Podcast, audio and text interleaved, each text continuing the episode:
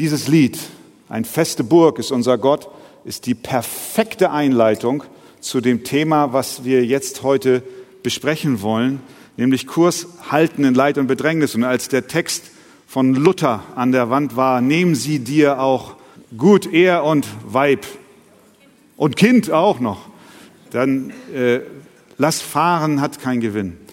Da kommt auch in uns eine Ehrfurcht auf, auch ein gewisses Zittern, weil das ja nicht irgendwelche Texte sind, die theoretisch irgendjemand geschrieben hat, sondern Männer Gottes und Frauen Gottes in der Geschichte und auch in der Gegenwart erleben genau das. Es wird ihnen genommen, Weib, Hof, Frau, Kind, alles. Und trotzdem sagen sie, lass fahren dahin, hat keinen Gewinn. Und deswegen wollen wir uns auch diesem Text und diesem Thema heute mit großer Ehrfurcht nähern, in dem Bewusstsein, dass wir gerade bei der Frage Kurs halten in Leid und Bedrängnis die Hilfe Gottes brauchen. Dass wir eben das, was wir eben so laut gesungen haben, auch laut leben. Möge Gott uns dazu helfen. Ich lade euch ein, dass ihr aufsteht mit mir. Wir lesen 1. Petrus Kapitel 3 ab Vers 8. Endlich aber seid alle gleichgesinnt, mitfühlend, voll brüderlicher Liebe, barmherzig, gütig.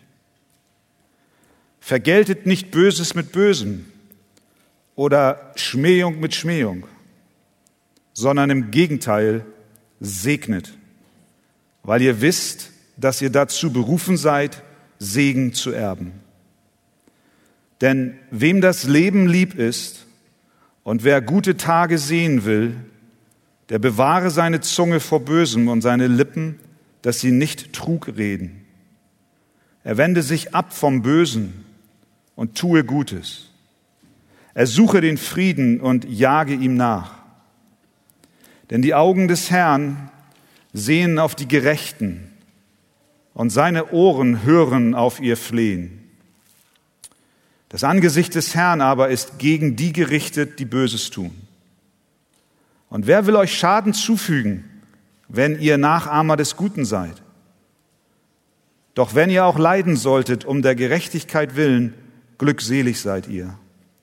Ihr drohen aber fürchtet nicht und lasst euch nicht beunruhigen, sondern heiligt vielmehr Gott, den Herrn, in euren Herzen.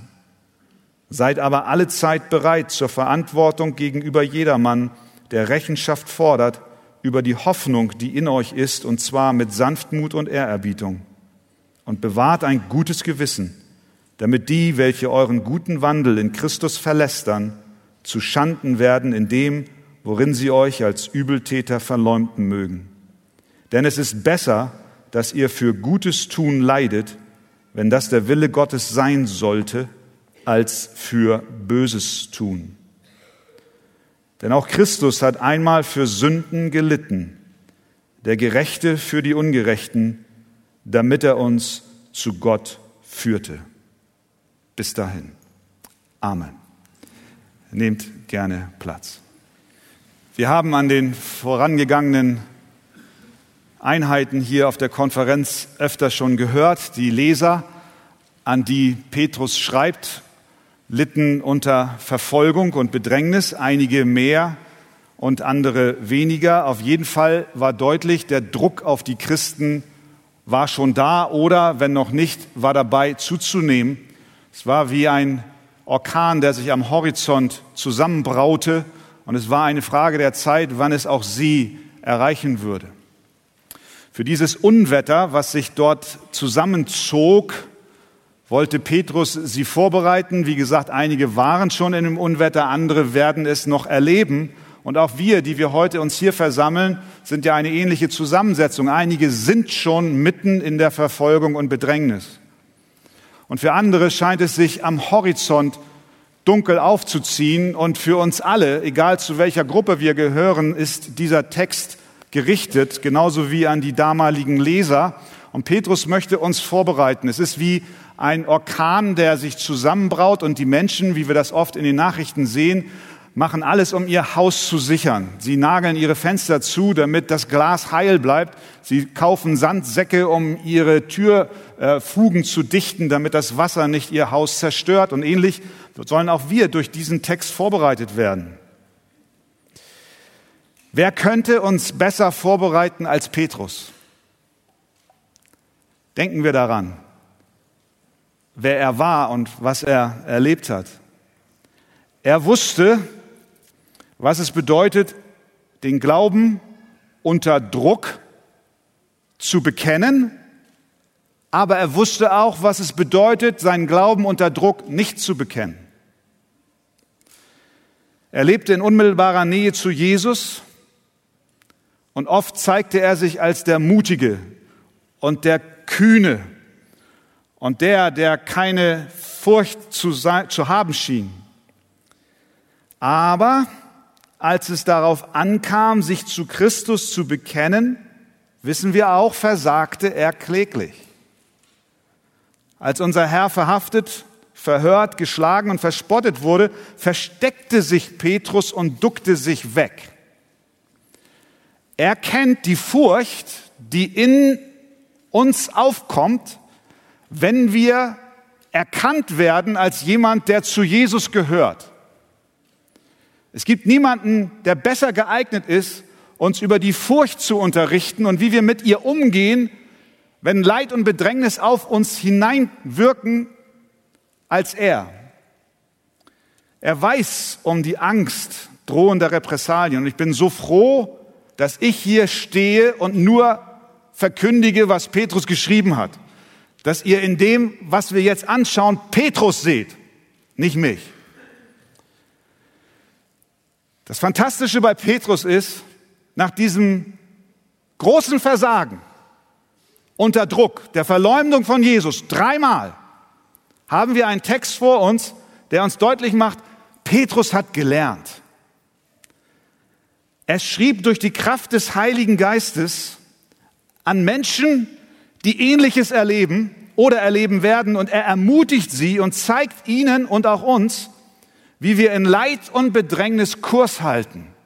Petrus. Petrus erklärt uns, der selber oft versagt hat, was es heißt, in Leid und Bedrängnis Kurs zu halten. Nachdem er uns in Kapitel 2 Vers 11, als Gäste und Fremdlinge ansprach und allgemein zu uns redete, um dann spezifisch einige Lebenssituationen vor Augen zu malen und uns zu zeigen, was es heißt, als Fremdling in dieser Welt zu leben, zum Beispiel als Staatsbürger oder auch als Knecht. Wir können auch sagen, als Angestellter, nachdem er uns gezeigt hat, was es heißt zu leben als Ehemann und Ehefrau, kommt er jetzt in diesem Abschnitt und macht die Klammer wieder auf und nimmt uns alle wieder mit hinein, so wie er es hier in Vers 8 zeigt. Er gibt uns die Worte mit, endlich, Vers 8, aber seid alle gleichgesinnt. Also egal ob Ehemann, Ehefrau, Angestellter, Chef, Staatsbediensteter, Oberer, wenn du zu Christus gehörst, bist du angesprochen. Wir sollen alle eine gesunde geistliche Haltung inmitten von Bedrängnissen und Verfolgung einnehmen. Drei innere Haltungen die wir in diesem Text sehen. Innere Haltungen in Leid und Bedrängnis. Erstens, wir sollen eine zuversichtliche Erwartung haben. Eine zuversichtliche Erwartung. Ja, wie ist das möglich? Wie ist das gemeint? Versetzen wir uns in die Situation der damaligen Christen, die sich weigerten, Cäsar anzubeten, weil sie Christus in Loyalität folgten. Sie mussten mit schweren Konsequenzen rechnen. Genauso wir, die wir uns heute zur Botschaft der Bibel stellen und damit auch ethisch-moralische Werte vertreten, die als intolerant und fanatisch beschimpft werden, müssen mit Konsequenzen rechnen. Wie können wir dann sagen, dass eine geistliche Haltung in Leid und Bedrängnis eine zuversichtliche Erwartung ist? Petrus scheint es uns hier mitzuteilen. Vers 13. Und Wer will euch Schaden zufügen, wenn ihr Nachahmer des Guten seid? Es hat mich so ein bisschen erinnert an den Satz, ist Gott für euch, für uns, wer kann dann gegen uns sein? Eine rhetorische Frage. Antwort niemand. Und er fragt, wer will euch Schaden zufügen, wenn ihr Nachahmer des Guten seid. Sehen wir diese positive Nuance, diese, diese Hoffnung, die inmitten von Leid und Bedrängnis irgendwie doch da ist. Was heißt das, Nachahmer des Guten zu sein? Erklärt uns Vers 8 und 9. Nachahmer des Guten hinsichtlich unseres Verhältnisses in der Gemeinde unter Brüdern und Schwestern, aber auch hinsichtlich unseres Verhaltens zu anderen Menschen, mit denen wir zu tun haben. Nachahmer des Guten, das sind solche, die sind, Vers 8, gleichgesinnt, mitfühlend, voll brüderlicher Liebe, barmherzig, gütig. Das sind solche, die Böses nicht mit Bösem oder Schmähung mit Schmähung vergelten. Das sind solche, die segnen, weil sie wissen, dass sie berufen sind, Segen zu erben. Wenn du also, wenn ich, wenn die Christen damals Nachahmer des Guten sind, dann können sie, dann können wir normalerweise ein gesegnetes Leben erwarten und uns an der Gunst Gottes erfreuen. Es ist eine hoffnungsvolle Erwartung da, inmitten des Leides und der Bedrängnis. Er unterstreicht das, indem er Psalm 34 zitiert ab Vers 10. Schaut rein in eure Bibeln. Denn wem das Leben lieb ist und wer gute Tage sehen will, ja ich, im Leid und Bedrängnis, Psalm 34 weiter, der bewahre seine Zunge vor Bösem und seine Lippen, dass sie nicht Trug reden. Er wende sich ab vom Bösen und tue Gutes. Er suche den Frieden und jage ihm nach. Denn die Augen des Herrn sehen auf die Gerechten und seine Ohren hören auf ihr Flehen. Das Angesicht des Herrn aber ist gegen die gerichtet, die Böses tun. Eine hoffnungsvolle Erwartung, dass wenn ich Nachahmer des Guten bin, wenn ich in den Wegen des Herrn wandel, dann habe ich die Verheißung, Vers 12, dass die Augen des Herrn auf mich sehen und seine Ohren mein Flehen hören. Das ist eine hoffnungsvolle Erwartung inmitten von Leid und Bedrängnis. Wenn die Welt voll Teufel wäre, hat Luther geschrieben, haben wir doch keine Furcht. Selbst in den dunkelsten Stunden damals und auch in den dunkelsten Stunden unserer Zeit, auch deines Lebens, ist es möglich, unter der Gunst Gottes zu leben. Amen. Christen können, ja, wir können sagen, ah, können wir das sagen? Doch, wir können es sagen. Christen können Schwierigkeiten aus dem Weg gehen und in Frieden leben, indem sie, wie Psalm 34, wie Petrus hier schreibt, ihre Zunge beherrschen, Wahrheit sagen und anderen Gutes tun. Er war überzeugt, dass die Gerechtigkeit siegt. Deswegen stellt er die Frage, wer wird dir etwas antun, wenn du darauf bedacht bist, Gutes zu tun? Oder wenn du ein Mensch bist, der mit Eifer und Hingabe für Gerechtigkeit und Gutem lebt, wie viele Feinde kannst du dann haben? Ich, ich finde, das ist ein gesunder Kontrapunkt. Jedenfalls hat es mir geholfen. Weiß nicht, wie es dir geht, wenn du die Nachrichten anmachst. Ich kann mich noch erinnern, als die Corona-Pandemie anfing, da hat einer ein Bruder aus der Gemeinde zu mir gesagt, Christian, ich bin gespannt, wann der Tag kommt, an dem in der Tagesschau um 20 Uhr das Wort Corona nicht in den Mund genommen wird. Das war zu Beginn der Pandemie. Und ich habe gedacht, na ja, das wird zwei Wochen dauern, drei Wochen dauern, vier Wochen dauern. Und das hat ein Jahr gedauert, zwei Jahre gedauert und, und irgendwann saß ich tatsächlich 20 Uhr Tagesschau und ich habe also hier High Five gemacht. Das war das erste Mal, dass das Wort Corona nicht in den Nachrichten vorkam.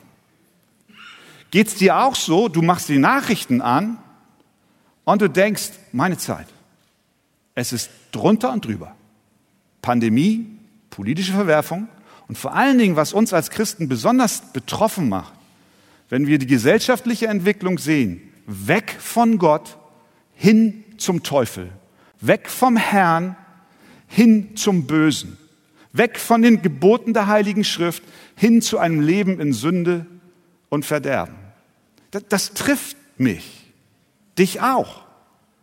Und du schaltest die Nachrichten an und denkst, okay, und wenn ich jetzt meinen Herrn bekenne, dann werde ich Dunkelheit erleben, dann werde ich Repressalien erleben, dann könnten wir manchmal denken, die Christenheit ist dem Untergang geweiht. Keine Hoffnung mehr.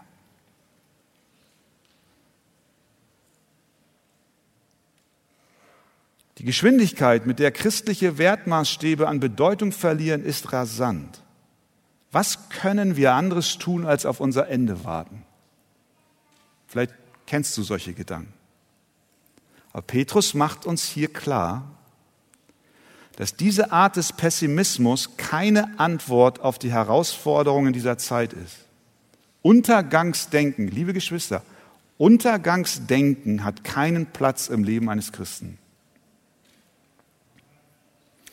Denn wenn die Menschen deinen Eifer in guten Werken sehen, dann werden sie mit Dankbarkeit antworten. Wenn du freundlich, hilfsbereit und am Arbeitsplatz integer bist, dann mögen sie vordergründig spotten, doch auf der anderen Seite schätzen sie dich wert.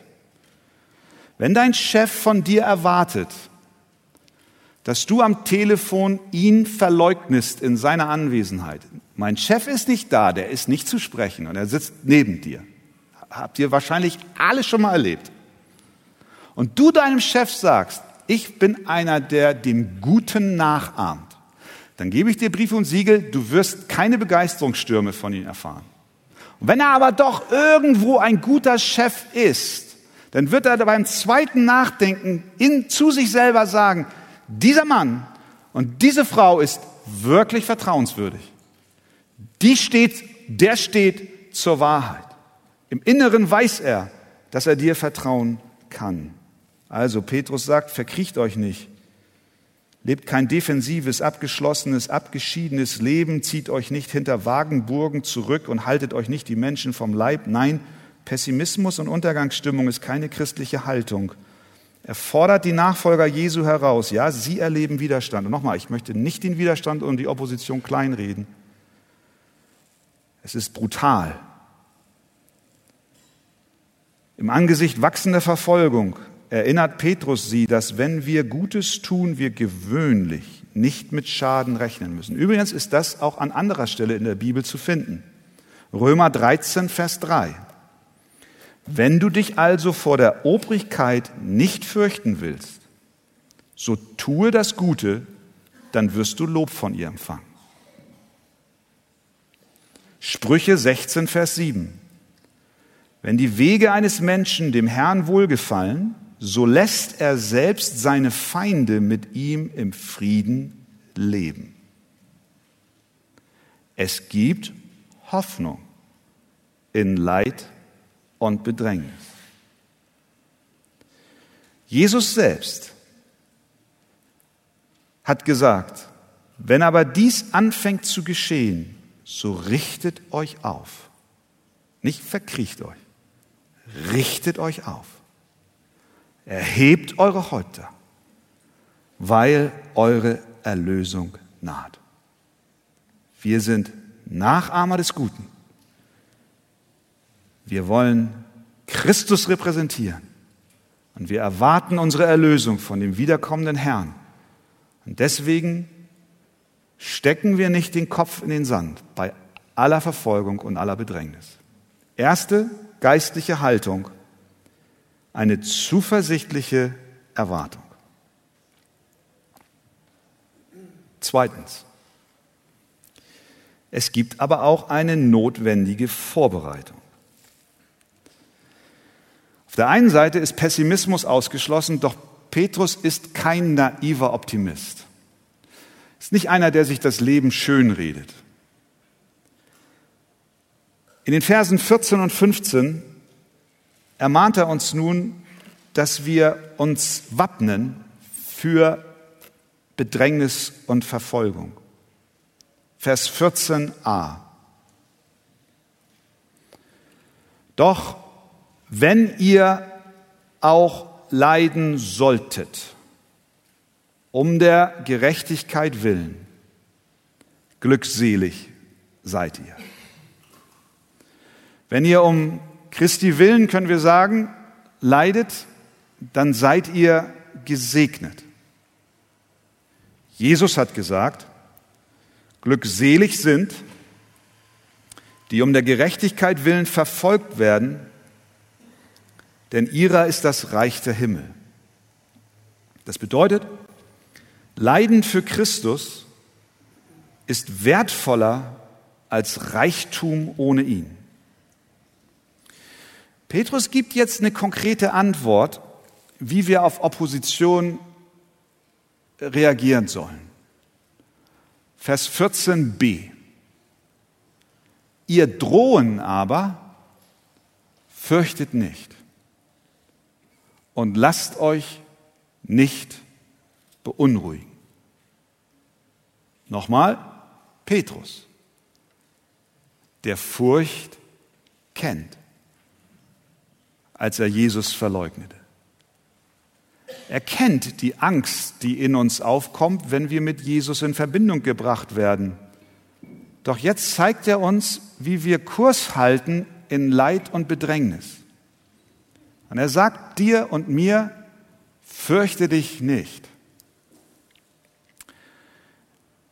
Wie gehst du mit einem furchtsamen Herzen um, wenn du weißt, dass deine Klassenkameraden dich auslachen, weil du Jesus folgst? Wie bringst du deine Furcht zum Schweigen, wenn du auf der Firmenweihnachtsfeier nicht mitsäufst und mitflirtest? Wie reagierst du auf drohende soziale Ausgrenzung, auf wirtschaftliche Nachteile, auf Verleumdung, auf Rufmord, auf Vertreibung, potenziellen Tod? Wie hältst du Kurs in Leid und Bedrängnis? Das ist eine wichtige und gute Frage. Meist ist unsere Antwort Furcht, wenn ich jedenfalls von mir spreche. Furcht. Ich fürchte mich. Wer kennt diese Furcht nicht, dieses Unbehagen, das in uns Raum nimmt? Diese Gedanken, die uns wach halten in der Nacht. Diese Schreckensszenen, die sich in unserem Herzen abspielen, dieses Was wenn dies oder jenes eintritt, wie stehe ich da? Unser Text sagt uns, wir sollen uns nicht fürchten. Warum? Weil Gott regiert, nicht nur kurzfristig, nicht nur mittelfristig, nicht nur langfristig, sondern ewig. Wenn Furcht, ja, Furcht schon, dann aber Gottesfurcht, die ist von der Bibel empfohlen. Israel, du sollst den Herrn, deinen Gott fürchten. Fürchte den Herrn und weiche vom Bösen, Sprüche 3, Vers 7. Entscheidend ist für uns das Richtige zu fürchten. Den Herrn, aber nicht die Menschen. Und doch haben wir so viel Furcht. Dabei ist doch eine der häufigsten Imperative in der Heiligen Schrift, fürchte dich nicht. Maria, der Engel, fürchte dich nicht. Paulus, fürchte dich nicht, sondern rede und schweige nicht. Darum fürchte dich nicht, du mein Knecht Jakob, spricht der Herr, und erschrick nicht Israel. Wir müssen unsere Ängste hinterfragen, glaube ich. Manche Ängste und manche Furcht ist vernünftig. Es ist gut, wenn du Furcht hast vor gewissen Höhen dann bist du nicht übermütig beim Klettern in den, in den, in den, hier in der sächsischen Schweiz, so wie unser Andi, da manchmal waghalsig an der Klippe rumturnt. Der braucht manchmal ein bisschen mehr Höhenfurcht. Können wir mal verbeten nachher. Es ist gut, wenn du Furcht hast. Wenn du deine Hand, wenn du deine Hand äh, Furcht vor Verbrennungen. Sonst würdest du deine Hand, flache Hand auf die heiße Herdplatte stützen und würdest mit deiner Frau über den nächsten Urlaub reden. Das ist keine gute Idee. Es ist gut, wenn wir Furcht haben, uns zu blamieren vor Menschen, wenn wir eine Rede halten oder eine Predigt halten. Diese Furcht treibt uns an, eine gewisse gesunde Furcht treibt uns an, uns vorzubereiten. Das ist, was mich manchmal umtreibt, so Träume. Ich weiß nicht, ihr habt manchmal auch Träume. Ich weiß nicht, ich bin jetzt kein Psychologe. Träume, ich, manchmal träume ich, dass ich mein Ingenieurstudium noch gar nicht abgeschlossen habe, weil noch ein einziger Schein fehlt. Und im Traum ist das so real, dass ich denke, das ist, uh, ich bin ja gar kein Ingenieur. Hast du diesen einen Schein noch nicht? Vermessungskunde. Kennt ihr sowas? Oder, oder wisst ihr, was ich für einen Traum manchmal habe? Für einen Furchttraum. Jetzt rede ich hier voll aus meinem Herzen. Das bleibt unter uns, okay? Das bleibt unter uns. Ja, mach weiter, George. Ne? Ja, mach weiter, Christian. Vielleicht hilft das dem einen oder anderen. Ein, ein ich dachte, als ich dann fertig war mit dem Ingenieurstudiengang, dass dieses Thema Furcht vorbei ist. Dann bin ich Pastor geworden. wisst ihr, was jetzt mein Furchttraum ist? Ihr glaubt es nicht. Der Gottesdienst fängt an. Ihr seid alle versammelt. Arche ist voll, unten und oben. Musik spielt und ich sitze ganz allein in der Sakristei. Die Pastoren, die sonst sich zum Beten versammeln, sind schon alle hier und loben den Herrn. Und ich soll gleich auf die Kanzel kommen, aber ich sitze in der Sakristei vor einem Blatt Papier, was komplett leer ist. Ja, jetzt dürft ihr dafür beten, dass sich das Blatt füllt.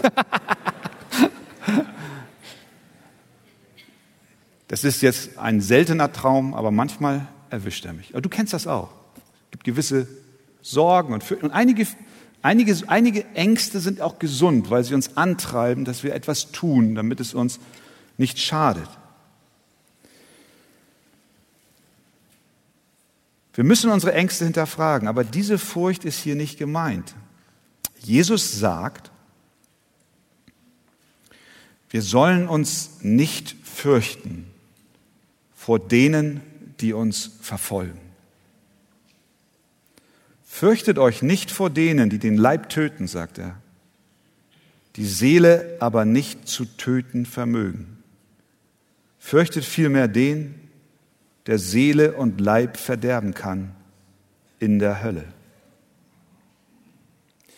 Die entscheidende Frage ist doch jetzt aber, wenn wir uns einig sind und bekennen, wir sind schwach und wir haben Furcht vor unseren Bedrängern, und vor den Konsequenzen unserer Nachfolge mit Jesus. Und gleichzeitig kommt Petrus und sagt, fürchte dich nicht, hab keine Angst und Jesus auch. Wie werden wir diese Furcht los? Was können wir denn tun? Was hilft uns, diese Furcht loszuwerden, indem wir uns mit etwas anderem füllen als mit der Furcht vor Menschen? Es ist in etwa so, du möchtest ein Bad nehmen. Du lässt heißes Wasser in deine Badewanne laufen. In diesen Tagen wird die Temperatur deines Badewassers wahrscheinlich etwas kühler sein, weil du Energie sparst. Du gehst auf sieben Grad runter, dann ist das Bad auch nicht so lang. Aber du lässt, nehmen wir mal an, in alten Tagen, in guten alten Zeiten, du lässt deine Badewanne mit 28 Grad oder 30, ich weiß nicht viel, nee, mehr, ne? lässt du voll laufen und die Wanne ist voll mit Wasser. Und du hast vergessen, dich aber reinzusetzen. Was passiert, wenn du dich jetzt reinsetzt? Es schwappt über. Hängt davon ab, wie voluminös du bist. Was will ich sagen? Wie werden wir wie, wie werden wir die Furcht los? Indem wir uns mit etwas anderem füllen, was die Furcht verdrängt. Aber mit was? Petrus sagt es uns. Er zeigt uns einen schriftgemäßen Weg, wie wir Kurs halten in Leid und Bedrängnis und die Furcht, die damit einhergeht, verdrängen. Vers 15, sondern heiligt vielmehr Gott, den Herrn in euren Herzen. Im Kontext, ihr drohen aber fürchtet nicht und lasst euch nicht beunruhigen, sondern heiligt vielmehr Gott den Herrn in euren Herzen. Mit anderen Worten, sondert Gott in euren Herzen ab. Füllt euch mit ihm, sodass die Furcht vollkommen verdrängt wird. Nun ist die Frage, was bedeutet das, Gott zu heiligen? Wir wissen, Gott ist heilig.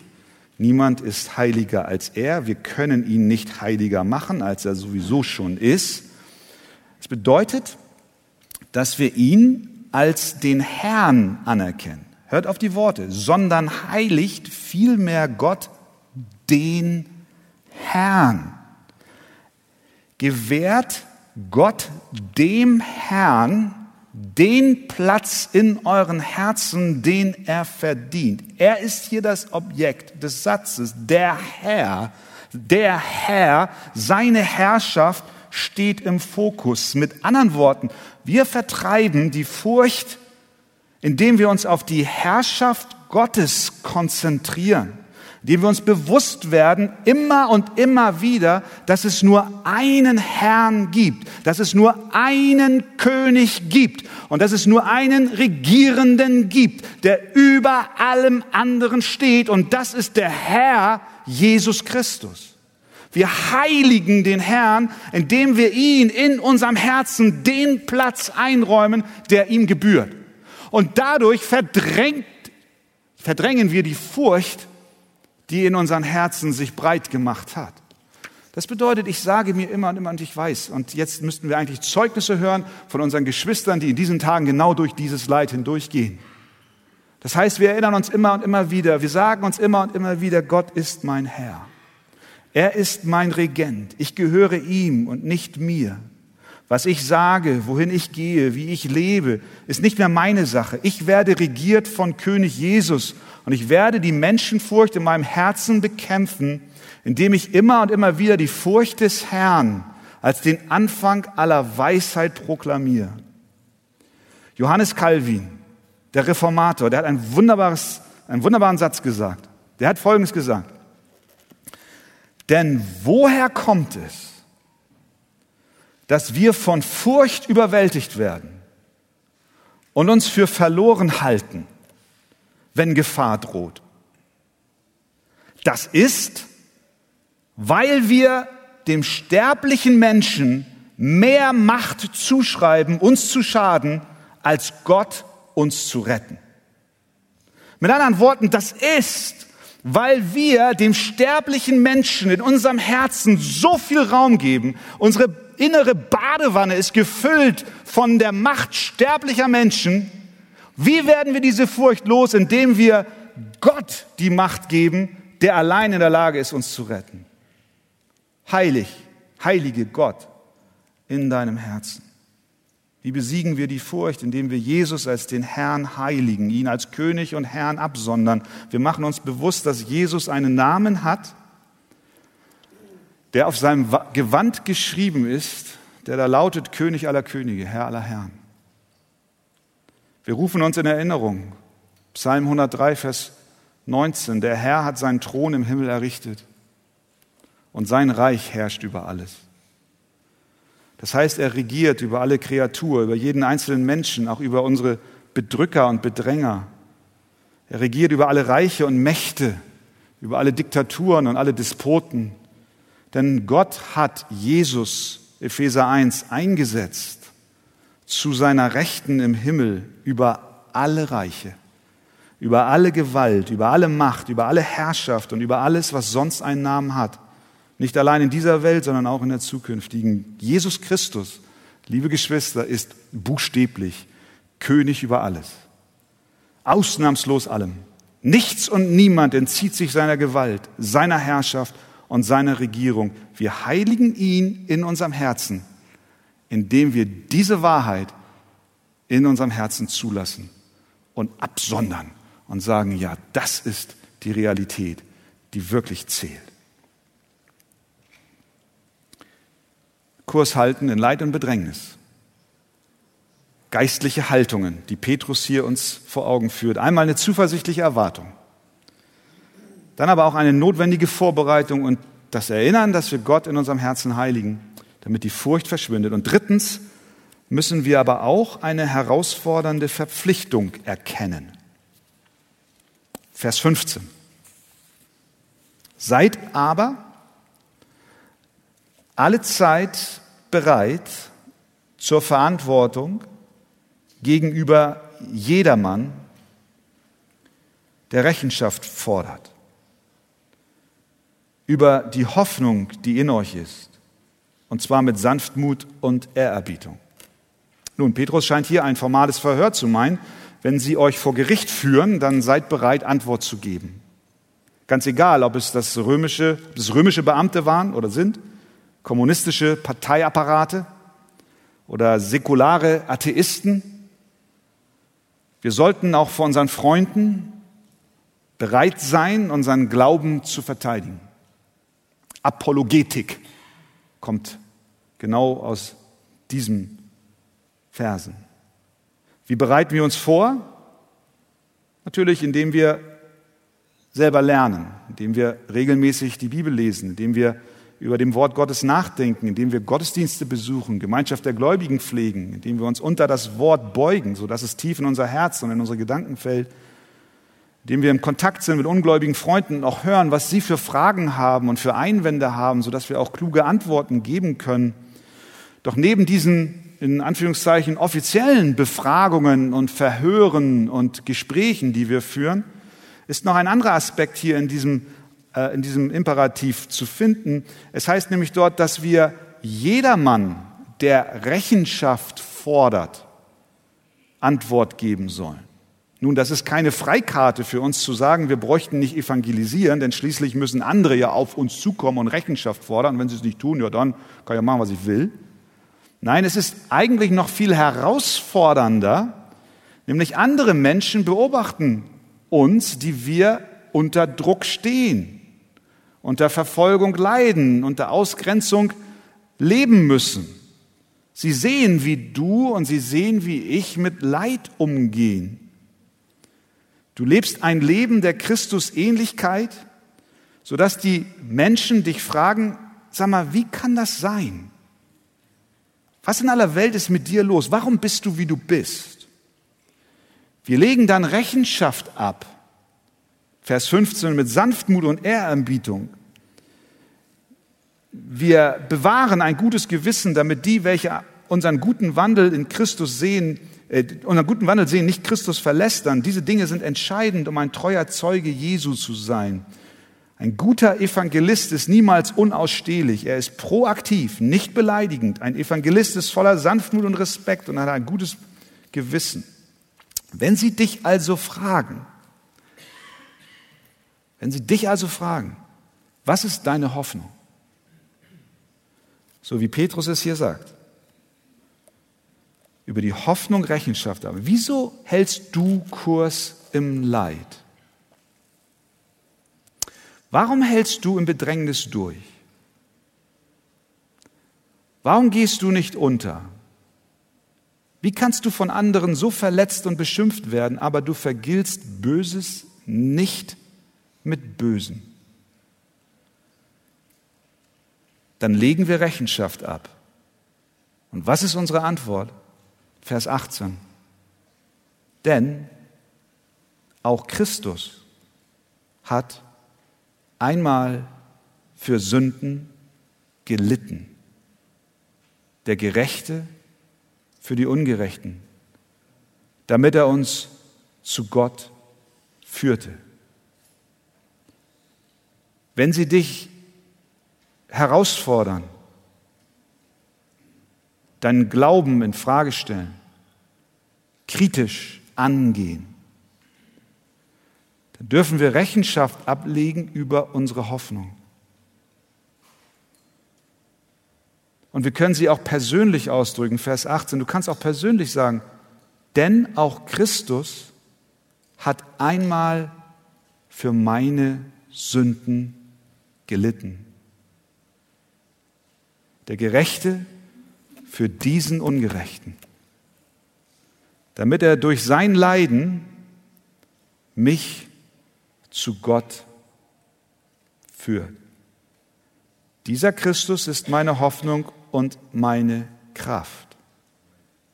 Es gibt nur eine Person, ich finde es so faszinierend, dass wir hier genau in diesem Vers 18 dieses Wort gelitten haben.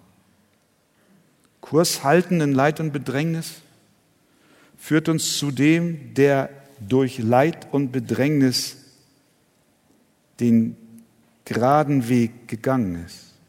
Er war die einzige Person in der Weltgeschichte, die wirklich gut war, durch und durch. Er war von Kopf bis Fuß ohne Sünde. So jemanden wie ihn gibt es kein zweites Mal. Dieser Mann, diese Person, Jesus von Nazareth, er litt. Er litt mehr als jede andere Person jemals leiden wird. Doch er litt nicht wegen seiner eigenen Sünde. Er war gerecht, sondern er litt für uns. Und er hat, wie Petrus hier vorne schreibt, nicht Böses mit Bösem vergolten. Er hat nicht Schmähung mit Schmähung vergolten, sondern als er am Kreuz hing, da segnete er. Vater, vergib ihnen, denn sie wissen nicht, was sie tun. Und durch sein Leiden hat er uns zu Gott gebracht. Sie fragen, was ist deine Hoffnung? Es ist der leidende Christus, der mehr gelitten hat, als ich und du es jemals tun werden. Das größte Leid traf nicht mich, sondern ihn. Er litt. Er litt, damit ich Kurs halten kann. Er litt, damit ich Hoffnung habe. Er litt, damit er mir den Weg bahnt zu Gott, dem Vater. Er erlebte Bedrängnis, damit ich leben kann. Warum gehen wir nicht unter? Weil Christus unsere Hoffnung ist. Eine Frage, lass mich dir zum Schluss stellen, die auf dieser Konferenz vielleicht so noch nicht formuliert wurde. Meine Frage ist, kennst du, kennst du eigentlich diesen Christus? Diesen Stellvertreter, der für die Ungerechten litt? Bist du mit ihm im Glauben verbunden? Man kann auf so eine Konferenz kommen und äh, viel hören, aber es nicht an sein Herz lassen. Es ist entscheidend, dass wir unser Herz ihm weinen und dass wir sagen, Herr, ich möchte dir gehören. Und wenn du ein Kind Gottes bist und durch Leid hindurchgehst, dann sei ermutigt. Es gibt Hoffnung. Die Furcht darf vertrieben werden, indem wir Christus heiligen. Und wir haben eine lebendige Hoffnung. Grund dafür, dass wir durchhalten in der Kraft des Herrn, die er uns schenkt. Amen.